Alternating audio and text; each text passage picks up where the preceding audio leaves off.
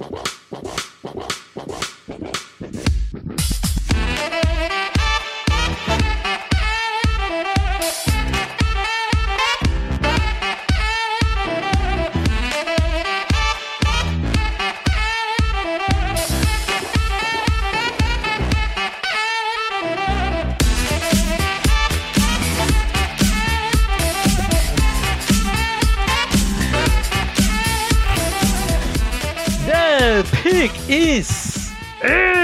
amigos, sejam bem-vindos a mais um podcast do On The Clock. Eu sou o Felipe Vieira. Acabou o draft, acabou o conteúdo de 2023, mas nós ainda vamos usar um, a nossa carta Super Trunfo por mais uma semana antes de iniciarmos draft 2024. Diga olá, meu caro Davis Chiodini. Olá, meus amigos, nosso querido ouvinte, nosso querido assinante, nosso querido espectador e tudo mais. É isso. Vamos para o super trunfo, vamos aí para 45 minutos de muitas perguntas. É isso, Deivão. Bom, nós colocamos lá no Twitter, né? É, o pessoal para perguntar por lá, então responderemos primeiramente essas perguntas que vieram do Twitter e depois passaremos aqui para o chat, que estamos ao vivo. Então, Vamos começar por lá e daqui a pouco a gente chega por aqui. É claro que antes disso nós sempre damos prioridade pelo superchat. O superchat, daqui a pouco nós já respondemos o primeiro aqui do nosso querido Thiago Assis. É. Vamos lá na primeirinha de Twitter e depois a gente volta para cá. Beleza, e vamos tentar ser o mais objetivo possível para poder ah, responder todo mundo. Gabriel Borges, Felipe, acredita que o Scott Fitter deve assinar com mais algum veterano disponível? Exemplo, Yannick Ngakwe? Eu acredito. Inclusive, o Davis acredita nisso também. Davis, assim que acabou o draft, ele falou: quanto tempo até os Panthers assinarem com o Ngakwe? Eu acho As que. As ligações tá, são fortes. Eu acho que tá, tá para chegar. E os Panthers. É, o Fitterer falou após o draft, né, que é aquela coletiva. Ah, vocês pretendem fazer mais algum movimento antes da temporada começar? Ah, pretendemos. Queremos assinar com um swing tackle com um edge rusher e com um nickel corner. O swing tackle acabou de assinar, assinou ontem o nosso glorioso Cameron Irving, né? Qualidade imensa de futebol americano, mas enfim, é o swing tackle reserva. É, aliás, swing tackle é sempre o reserva, né? Pelo menos é assim que se espera. Pelo menos deveria ser, né? É. E aí eu acho que esses outros dois ainda chegarão aí é, muito em breve ou durante o training camp, né? Vamos lá, vamos pro superchat então? Vamos. Você tem fácil aí? Tiago Assis. Estratégia dos Cardinals pode render o Caleb Williams mais o Marvin Harrison no ano que vem. Não seria melhor já trocar o Hopkins esse ano para aumentar essa possibilidade de ter mais uma escolha no top 100 no ano que vem? A gente falou bastante sobre isso no podcast de assinantes. A questão é que o Hopkins é, custa caro para quem vai receber também, sabe? Então, por isso que ele ainda está lá por, por Arizona e pode ser o maior impeditivo na troca dele. Os Cardinals estão loucos para trocar, sabe? Mas o problema é que o mercado não está tão disposto a pagar o, o DeAndre Hopkins. Mas tem um ponto também, os Cardinals estão louquinhos para trocar, porém eles têm que entender qual que é o valor do Hopkins agora, ou assim, se estiverem tão loucos assim, tem que diminuir o preço e falar, não, tá bom, manda uma terceira, você que é um time contender, ou uma quarta e vambora.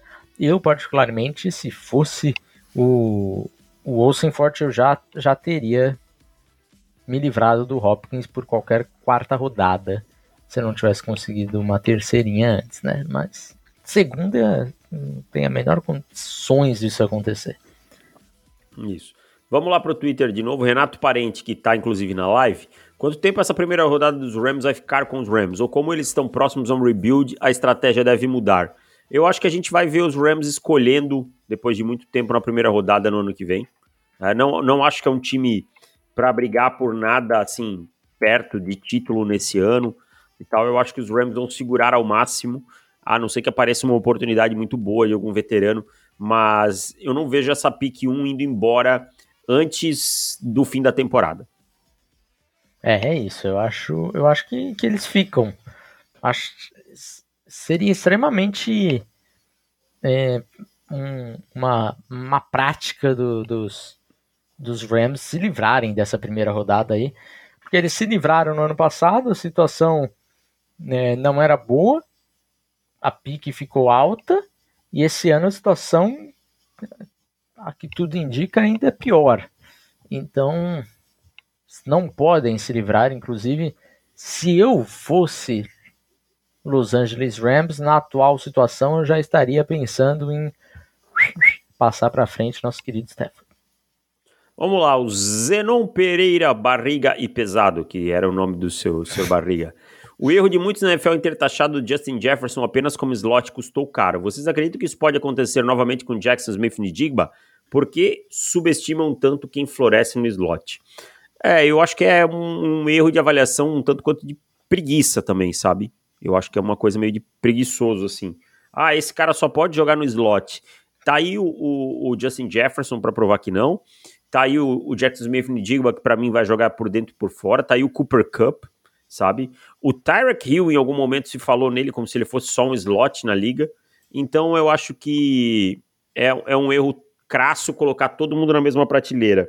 Uma coisa é aquele cara que só pode jogar no slot.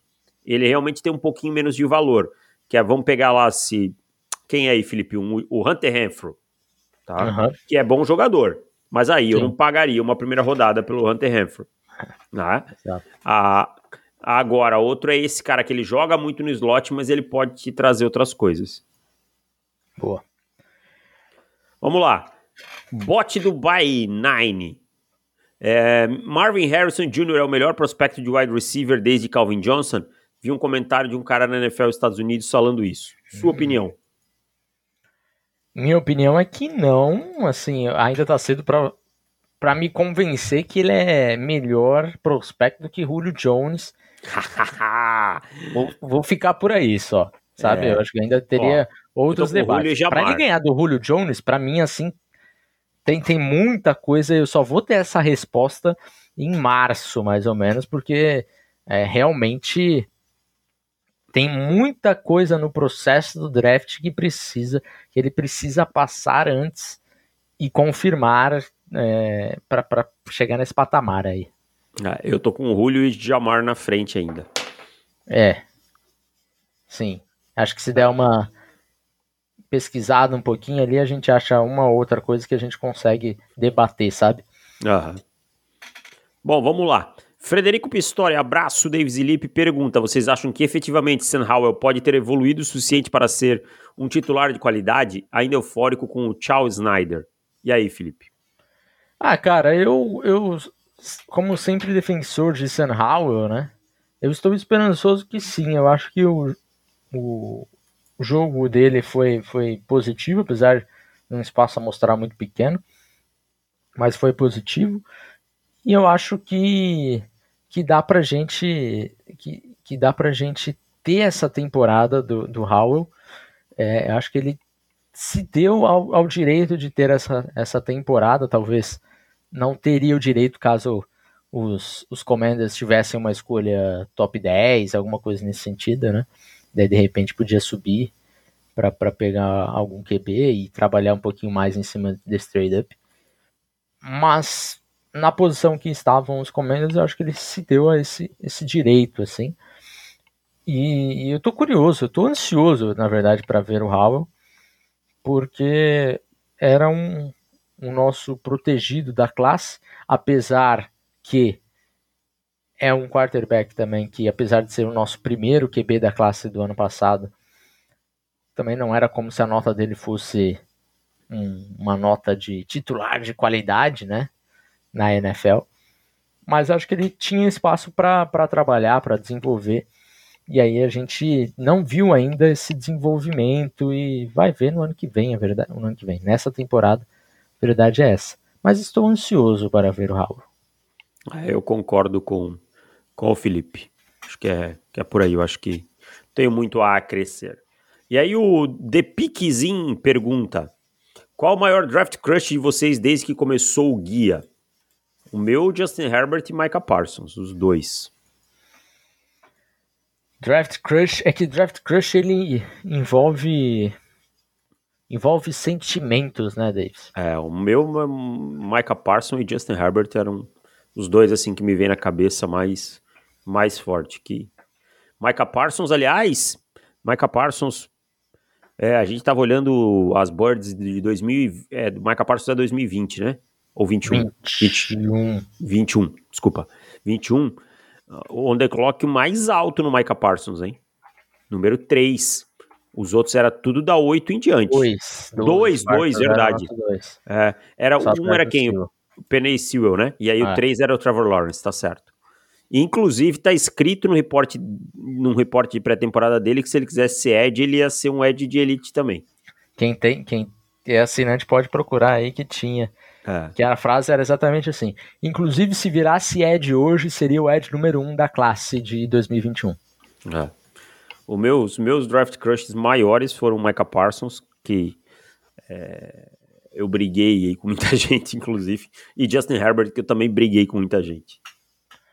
É, eu gostava, eu gostava do Parsons também, mas assim, eu vou, vou falar de draft crush que não fosse, que não era primeira rodada, coisa do tipo assim, né? Aquele draft crush lá de dia 3 que você falava, cara, esse cara tem que ser draftado.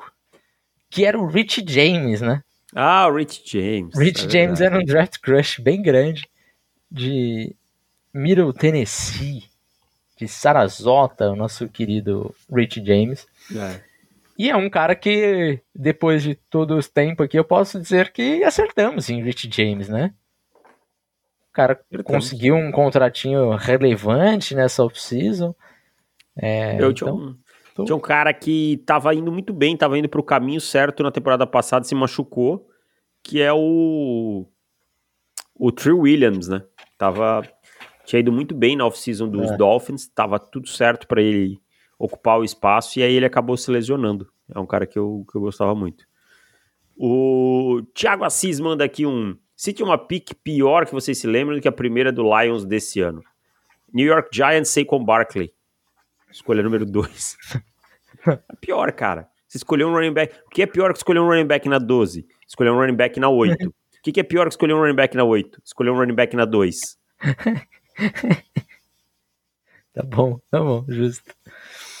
Mas pensando em, em jogador que tá assim, completamente fora da sua board Isaiah vertical, Wilson. Isaiah Wilson. Titans. Wilson é uma boa, é uma boa escolha. Talvez seja o maior bust da do século, assim, de Sim. pô, o cara não conseguiu Fazer jogar. roster, cara. É, exato. Não conseguiu fazer é, fazer roster, exato, cara. Isso aí, isso aí tem que ter tem que ter muita tem que ser Cara. muito merdalhão pra não conseguir fazer roster sem escolha de primeira rodada. Primeira rodada, mano. Hum. Imagina quão, quão caca você fez. Pois é. sabe? Bom, vamos seguindo aqui. Marcelo Almeida manda. É, boa noite, pessoal. Vocês enxergam muita diferença entre Iosivas e Velos Jones? Ah, diferença em que sentido, né? Porque assim, é, sin- sinceramente, não acho que, que, que, que tenha tanta, tanta coisa assim. Eu acho que o Iosivas, eu particularmente, prefiro o Prospecto Iosivas do que preferia o Velus Jones, Velhos Jones, né? Mas Eu, eu, acho que eu acho os gosto mais do potencial do Iosivas. É, sim. Sim. Ah, vamos seguindo aqui. O, Cle- o Samuel Warrant. Já começa com uma, então. A questionada. Subida pelo Will Anderson é bem questionada. Ele é um edge para tal agressividade? Seria um prospecto melhor que Thibodeau e Hutchinson do draft de 2022? A gente falou também disso no podcast de assinantes. A gente falou que Houston escolheu o CJ Stroud antes, porque senão essa pique ia aumentar o preço, né? Que Houston, na verdade, contava que o Stroud caísse mais, mas eu não acho que é, valha esse amor todo que Houston tinha para pensar assim, não, eu não posso abrir mão dele num top 5, mesmo querendo um quarterback, sabe? Eu não acho que valha esse amor todo. Eu até gosto da agressividade e tal. E para mim, sim, para mim o Will Anderson é um prospecto melhor, levemente melhor que Thibodeau e para mim, sem sombra de dúvida, melhor que Aidan Hutchinson. Olha, eu. Eu vou ficar no Thibodeau e no Hutchinson, viu? Não, não, eu fico com o Will Anderson. Especialmente em relação. O Thibodeau eu acho que dá uma, uma boa discussão, mas o, o Hutchinson, não. Para mim, eu sou mais o Will Anderson, assim, com uma certa tranquilidade. Eu fico, fico com, com a nossa duplinha. Top edges, top 5 edges da liga. Vou lá, vou primeiro, posso? Vai, fique à vontade, você tem aí fácil. Nick Bolsa primeiro, Micah Parsons o segundo, já considerando o Parsons Edge. Tá. tá. Terceiro, Miles Garrett. Tá, estamos juntos. Quarto, TJ Watt. E quinto. Putz, quinto complicou. O quinto, tô, tô pensando aqui, tô processando. Tá. Tá. Ah, cara, pela temporada passada, talvez dê para colocar o Matt Judon, mas acho que não. Assim, os quatro aí que eu falei estão numa prateleira que qualquer ordem que você colocar tá bom. Sim, sim. É. Talvez Brian Burns possa ser o quinto. É, eu, eu ainda deixaria o Burns um pouquinho mais, mais para baixo, é. assim. É... Eu vou, eu vou num nome diferente. Vou em Max Crosby. Ah, Max Crosby, cara. Justo, justo. Vou com Max Crosby. Tem produzindo bem aí há, há um bom tempo. Vou com Max Crosby também. André Almeida, com a divisão e calendários fortes, é plausível cogitar os Patriots com a pick 1 do draft do ano que vem? Não. Não, também acho que não. A defesa é forte demais para pensar nisso. E podem falar o que quiser, mas eu não acredito que exista um mundo de Bill Belichick sendo pick 1 do draft, assim, sem, sem ele ter tro trocado por essa escolha, sabe? Ah, eu também não. Eu concordo com você. Eu acho que, que não. Andrew Stewart. Boa noite. A pergunta que não quer calar. É, o que está faltando para aproveitarem a operação penalidade máxima para prender o senhor Abel Ferreira? Canalha. Cara, eu acho também, tá muito estranho essas derrotas todas do Corinthians aí depois que o Abel chegou, né? Pro Palmeiras, eu acho que tem que se pesquisar. Inclusive, eu acho que o Corinthians tá perdendo pro Botafogo agora. Deve Sim. ter esquema. Deve ter esquema. Deve ter Ó, esquema. Fábio Santos tomou amarelo. Pode contar que tem esquema. não tem. Esse time não pode tá assim Tiquinho assim Soares. É. Tiquinho tá fazendo gol direto, hein? É bom oh, jogador, hein? É. Tiquinho tá metendo gol. O senhor Andrew Stewart que é torcedor de Grêmio, então deve, ter, deve ter ido dormir triste ontem. Um abraço. Chocolate ontem. Nossa, ah, 4x1 foi pouco, viu? É. Seguindo, Boy Gamers, qual o impacto que vocês acreditam que Jalen Carter pode ter já em 2023? Posso decepcionar? Eu acho que vai, não vai ter o impacto esperado porque vai rodar muito um impacto um pouquinho maior do que Jordan Davis teve. É, principalmente no pass rush, né? Eu acho que vai ter um impacto maior. Gustavo Teixeira, Browns voltaram à mediocridade. E aí, Felipe? Quando é que eles saíram? porque é, ir para os playoffs só acho que não é o suficiente, né, para sair dessa mediocridade. É porque se tem uma, uma questão muito grande com, acho que dois times estão se questionando nesse momento, que são Browns e Broncos, né? Tipo assim, o que, que nós fizemos com os quarterbacks? Tem salvação? Porque a NFL é uma temporada muito curta, né? Para um esporte que tem uma temporada mais curta, assim.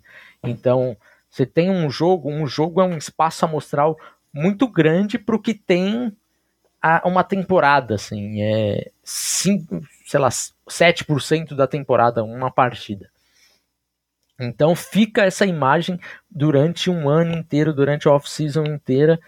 Mas, falando só do, do campo aqui de, de Watson, um cara que. Watson e, e Wilson, né? Dois caras que vieram para novos times, tem o tempo de adaptação. É lógico que ninguém esperava é, essa demora toda, né? É, de, de adaptar, principalmente do, do, do, Wilson, mas o Watson ficou fora por muito tempo, não jogou futebol americano por muito tempo. Então a gente sabia que ele teria essa, esse problema aí de, de estar enferrujado. Problema que estava muito, né? Mas vamos ver, eu acho que vem um pouco melhor sim para essa temporada, então Eu acho que ele, esse contrato do, do, do Watson e a troca, ela não vai se pagar. Mas eu acho que melhor do que a situação que estava ano passado, acho que, que volta melhor, sim. É, eu, eu concordo com o Felipe. Vamos seguindo aqui. É, o, o Boy Gamers pergunta qual foi o melhor prospecto de quarterback da história. Peyton Manning. Para mim. Peyton Manning. É. E, e, vou dizer mais, hein? John Elway foi um belíssimo prospecto que talvez esteja acima aí do Andrew Luck e tal. É. Foi considerado um dos melhores prospectos da história também. O Andrews pergunta, Andrews Zanforlin, Young, Young, Young e Caleb com o mesmo tamanho e peso. Quem seria o melhor prospecto para vocês? Caleb Williams.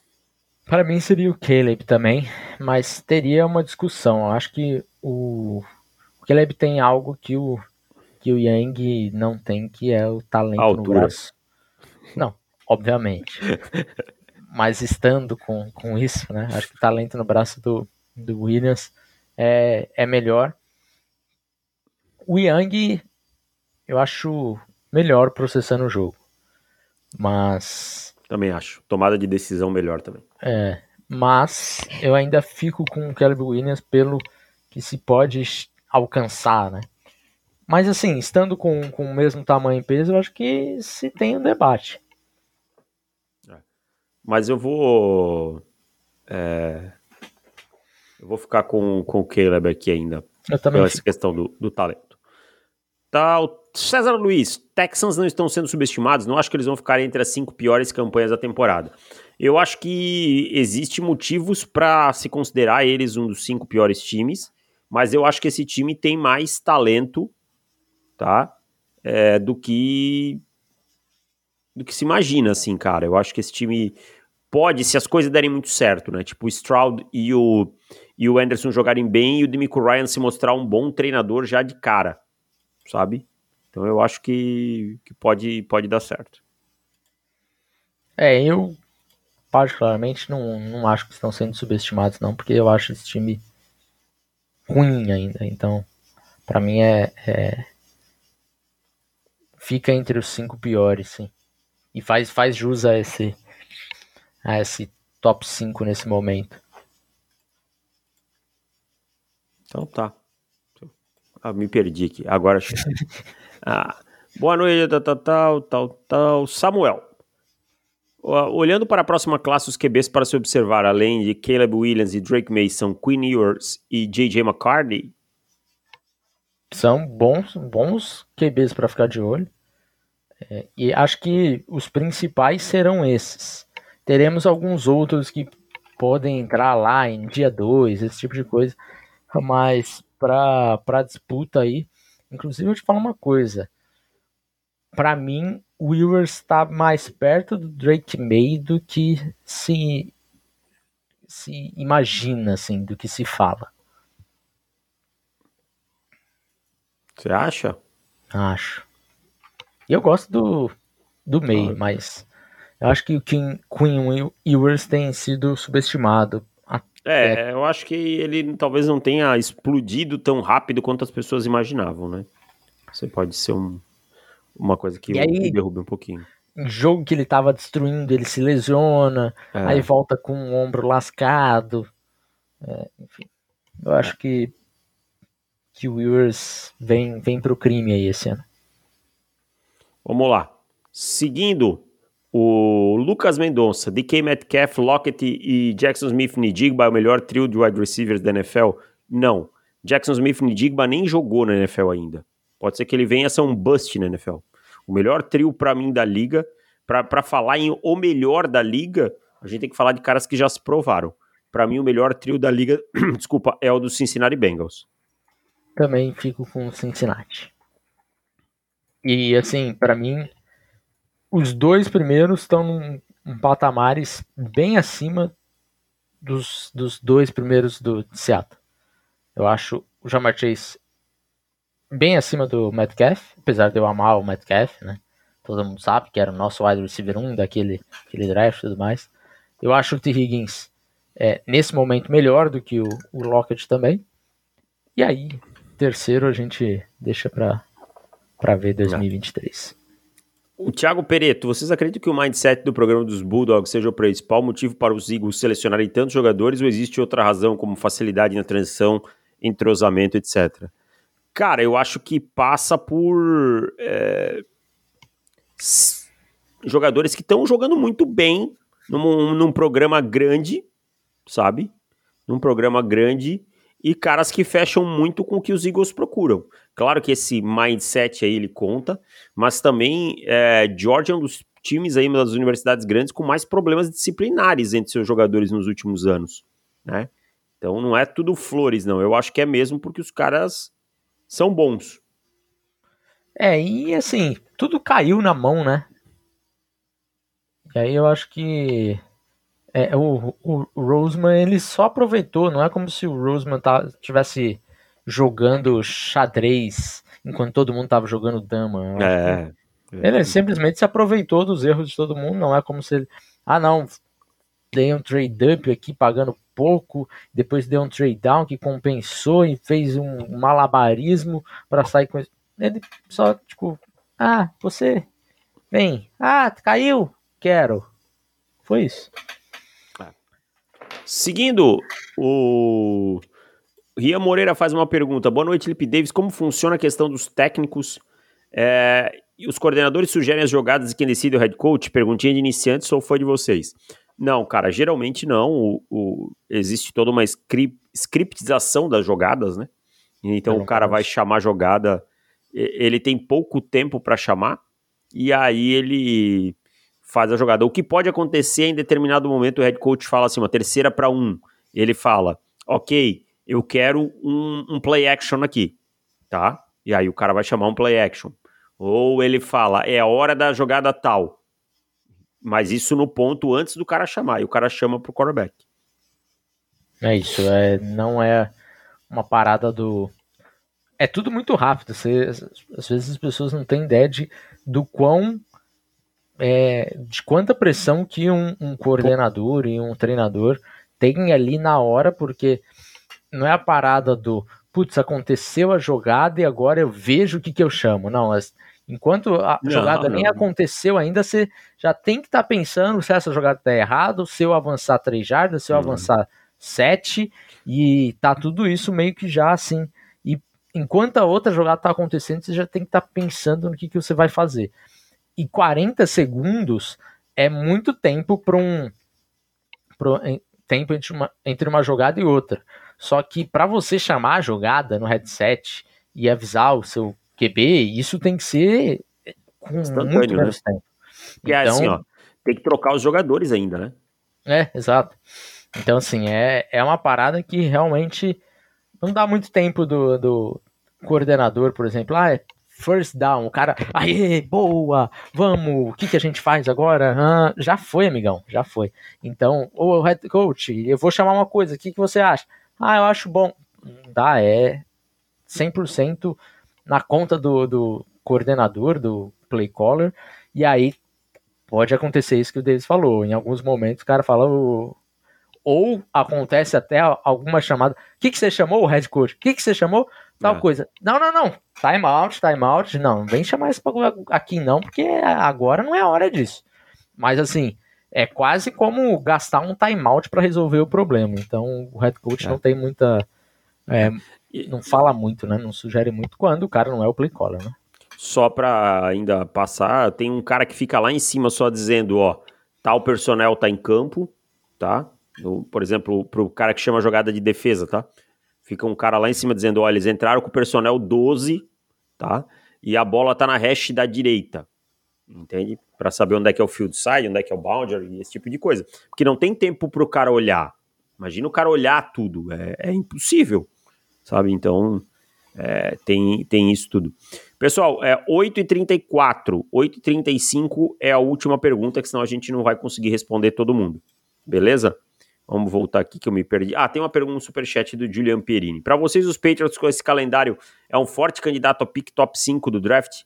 Não. Para mim, os Patriots não ficam no top 5. Também não. Também não? Acho que. Cê, ah, não, destravou. Achei que tinha dado uma travada. Para mim, é, os Patriots vão ganhar pelo menos 7 jogos. Eu fico aí mais ou menos por aí também. Seis, sete, oito jogos. No mínimo seis, é, é, acho que é o bottom do bottom, assim, pros Peitas. Eu ficaria muito surpreso abaixo disso. Tiago Moura, boa noite. Não é a tendência na liga os ataques preferirem ter variedade de recebedores do que dois ou três que monopolizam os targets?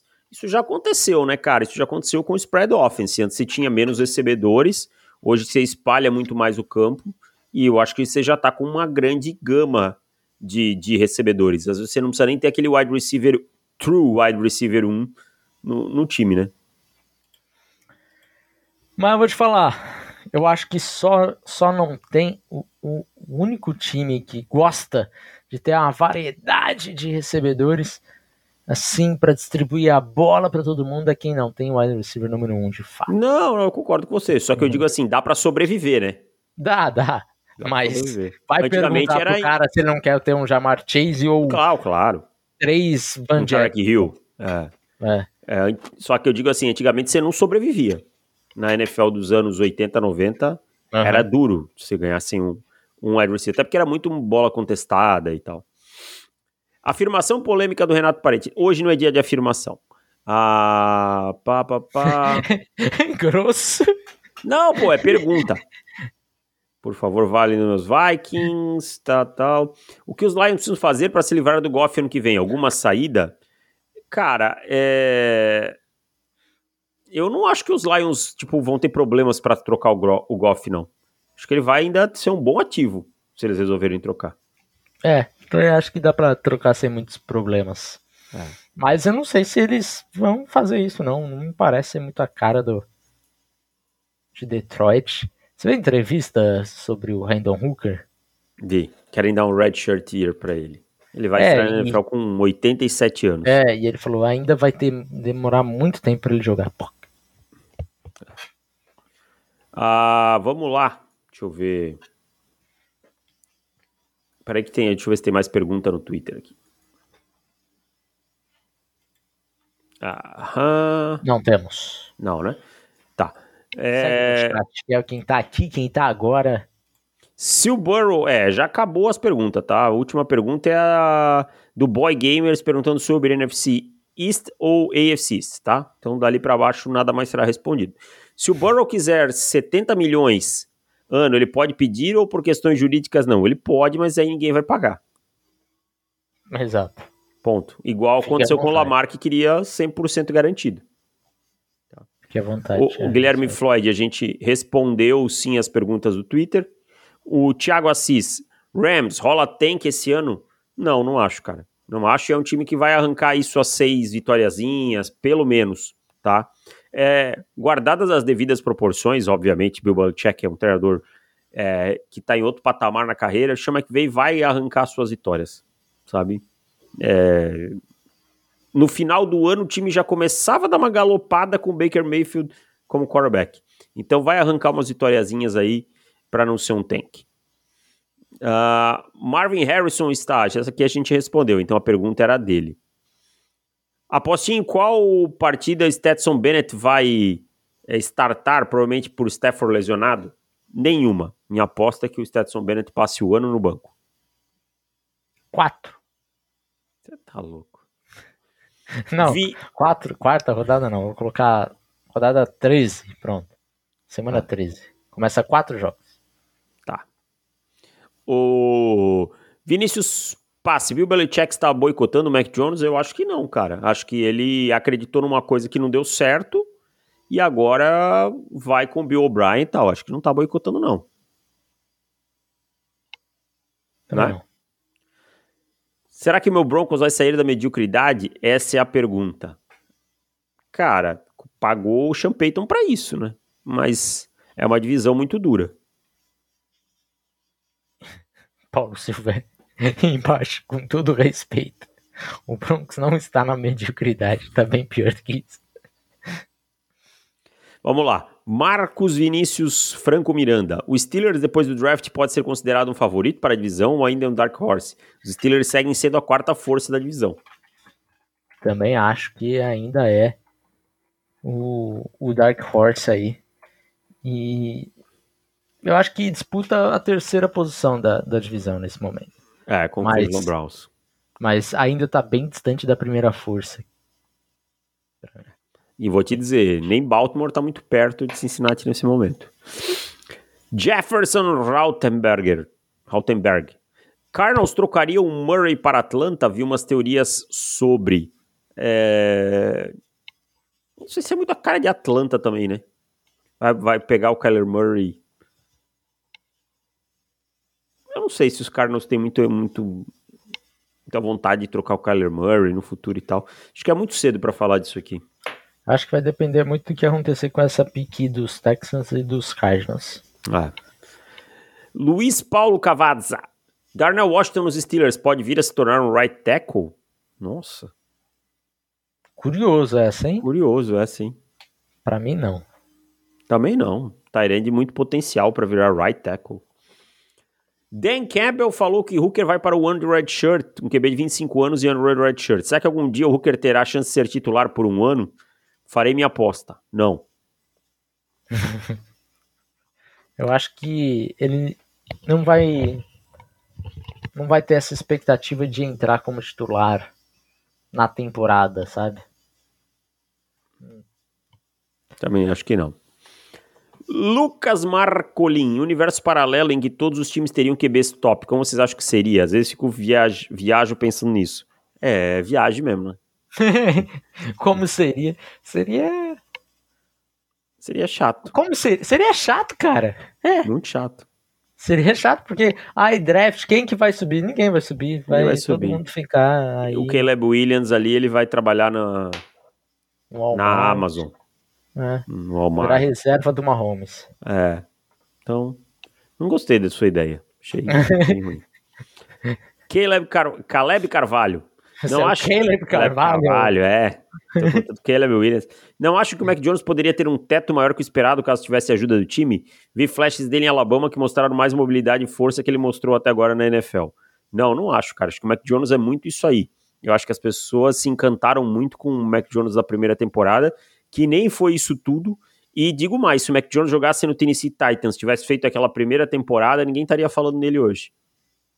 Tipo, ia ser um quarterback ok. Aham.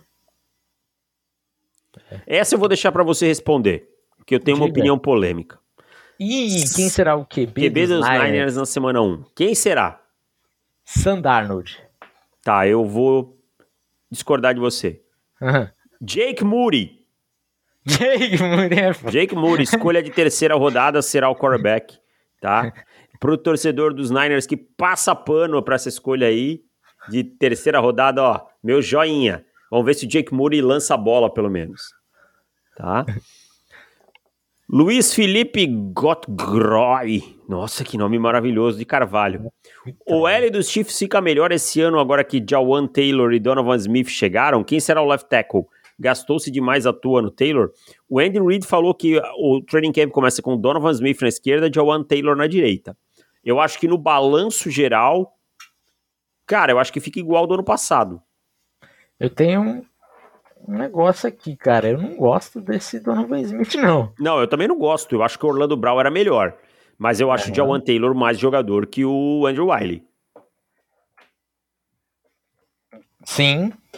Porém, no, no juntando as duas coisas, eu ainda prefiro encarar com o Andrew Wiley, que eu acho que era um cara até subestimado pela torcida do- dos Chiefs, porque ele não era tão horroroso quanto se falava, assim. E eu acho o Donovan Smith, pelo menos a última temporada, muito próximo do horroroso. Então eu não gosto, mas enfim, acho que acaba ficando aí meio que no mesmo patamar, porque Taylor é mais jogador, mas Orlando Brown também é bem mais jogador do que o Donovan Smith. Seguindo aqui com mais perguntas. É... Blá, blá, blá, blá, blá.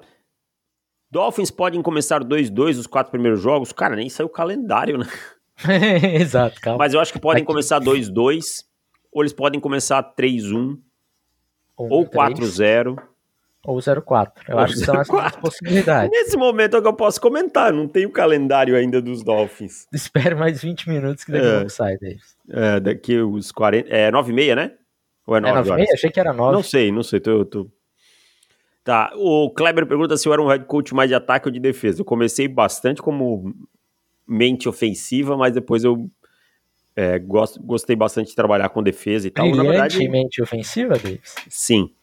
E, Mas na verdade eu trabalhei com tudo, né? Porque no Brasil você faz tudo. Eu não tinha nenhum assistente, nada, eu fazia tudo. Chamava jogada de ataque, defesa, special teams, tudo. Special teams sempre aquela chamada Era clássica, né? psicólogo, era o... o- Psicólogo eu nunca fui bom de ser, cara. Eu perdi a paciência muito rápido. E. E aí, cara, era isso, entendeu? O que, que é a jogada clássica de Special, Special Teams? Team é aquela, né? Tá faltando um! Tá faltando um! Entra, entra, sai, sai! Entra, sai, sai! Entra! Ô, Como, como que faz? Faz uma pinça e pega o cara lá, lá atrás. E, Vai. e- ou, e aí você sempre ouvia em qualquer punch que o time ia retornar, né? Aquele clássico, olha o fake, olha o fake. tipo, quarta pra 26 dentro da zone do adversário. Mas alguém ia gritar, fica de olho no fake. né? Ou a clássica. Não, o futebol americano brasileiro tem umas coisas muito maravilhosas, cara. tipo assim, ó, começa a jogada e alguém grita do nada. Corrida, corrida. Ninguém sabe aonde, tipo, a jogada já começou faz três segundos, mas vai ter. Já tá. Já ganhou uma jarda, né? Já Ah, ganhou uma jarda. Corrida! Então, é, é isso, tá? É, Tem, tem, outro- cara, tem outras coisas maravilhosas no futebol americano brasileiro. Você pede pro wide receiver correr uma, uma curl, por exemplo. Aí ele vai, corre. Primeiro que meia hora para ele fazer o comeback, né? Aham. E aí, quando ele faz o comeback, ele vira que o QB resolve lançar. Tipo, Quando já tá. Aquela Já tá típica lá. interceptação do Madden, né? Isso, tipo, cara, no flat ainda, assim, você só olha e diz assim, tomei seis pontos. Aí com o tempo você vai aprendendo, você não fica mais colocando curl no flat, você não fica Nunca mais... mais chama. É. Exato, na parada de. Não, vamos resolver. Não, tipo, Tem, só, tem- só elimina isso do é, playbook. o cara tá no fundo do campo ali na lateral, você vai chamar uma, uma screen, chamar um bubble screen deixa... É bem melhor do que você correr o risco. Só odeia screen quem não, não é treinador dele. Não, para. O cara que teve QB ruim e não gosta de screen, ele não faz vida. Exato. Ó, cheguei a chamar jogo, cheguei, juro pra vocês, cheguei a chamar jogo ali por 2015, 16, que dos 90%, 90 dos snaps ofensivos ou foram corrida ou foram screen. e ganhamos. Tá? Pra ver como o outro time era ruim. Tá? E é isso, cara. Screen é vida. É, Boy Gamers, a última pergunta. NFC East ou AFC East? Qual a mais forte hoje? Eu vou com a AFC East, Com a cara. AFC. É acho. Acho os times, no geral, melhor. Tem um superchat aqui pra responder ainda, né? Dois. Vamos lá, Pra fechar a live. Ah, Daniel Vale, Brady convidado para abrir o jogo dos Pets, hein? Tá sabendo dessa aí, Felipe? Tô sabendo, foi convidado e vai rolar uma homenagenzinha ali. Mas é isso, é só um. Valeu, galera, valeu, Ah, uhul. E aí? o mínimo que podia rolar, né? É, tem. Não, o, o mínimo tem muita mais, muito mais Muito coisa, ainda coisa, pra né? fazer. Muito mais coisa pra fazer, é verdade. É, nessa te- o Jonathan dos Santos, nessa temporada, os torcedores dos Packers devemos olhar mais para os jogadores e menos para o placar. Time muito jovem e muito a desenvolver. Você tá falando isso, quero ver na semana 4, quando tomar um talago do, do Detroit Lions, tipo um, sei lá, um 35 a, a 7. Ah, esse time é horrível, esse Jordan Love, não sei o quê. A, a, a ótica é verdadeira aqui, a coisa, mas eu quero Na ver se fazer isso teoria-. Na Na teoria, é beleza. lindo, É. mas... É igual é igual o Corinthians. Eu sei que é uma desgraça, que tem uns oito caras ali que já deviam estar aposentado. Mas eu tô pé da vida que tá perdendo do Botafogo. Sim. E os que não estão aposentados, um deles é o Rony. Tá? Um que não deveria estar aposentado é o Rony. Então, Vai olha ter- o tamanho da vai- desgraça. Vai ter deslizada hoje, Davis? Só, só se tiver um tobogã. Ai, ai. Então é isso. E o último aqui, ó. Tem mais um aqui, ó. Ah. Diego Sodré, já ouvi tudo de ruim. Qual a estratégia dos Lions no draft? A escolha do Gibbs não seria para a ausência do Williams e por que do Laporta? Cara, o Williams saiu se contratou o Montgomery, sabe? A, a teoria seria o, o Jamir Gibbs para o lugar do DeAndre Swift. A questão é que você entregou o Swift por uma escolha de dia 3 e pagou uma escolha top 12 no Jamir Gibbs, tá? O Laporta ali também não faz sentido para mim, onde foi tão alto assim. O time poderia ter pego um cornerback, poderia ter pego um edge, poderia ter pego algum jogador de linha defensiva. Então, assim, a estratégia toda foi ruim, cara. Toda foi ruim. Sabe? É, e é, qual foi a estratégia? A estratégia foi pegar bons jogadores. É, independente de independente, onde. É, exato. E, e é aquilo. Ah, o time é melhor? É melhor, é claro que é melhor. Hoje o time dos Lions tá mais forte do que tava há seis meses atrás. Mas, cara, você tinha um, um momento de mudar essa franquia e entrar para a temporada para como favorito da divisão, quase assim, sabe? E ficou devendo, né? Mas é. ainda assim vai, vai disputar essa divisão. É. Só que o que eu digo é o seguinte, cara, você poderia ter tá em outro patamar, né? Poderia se olhar assim. Hoje eu ainda tenho dúvidas se os Lions são realmente os favoritos na divisão. Eu não vejo por que não brigar com os Vikings, sabe? Eu acho que, que é um. É, mas o time tinha um draft para se distanciar dos Vikings, essa é a verdade. É, exato. É isso. É isso, meu caro. Fechamos. Voltamos. Opa, tem mais um aqui antes para fechar. Seattle final de conferência é realidade? Realidade, Dave. Seattle Seahawks final de conferência? É possível, mas eu não colocaria o meu dinheiro. Eu mas é possível. Não. É possível, mas eu também não colocaria. Colocaria no meu Painterzão? Não, brincadeira. É, bom, é isso, meu caro. Fechamos, voltamos na quinta-feira que vem. Se você for assinante, voltamos antes. E se você não for inscrito no canal do On The Clock no YouTube, você faz o que, Davis? Se inscreve, deixa seu like, compartilha esse vídeo, nos segue nas redes sociais, ativa o sininho e tudo mais.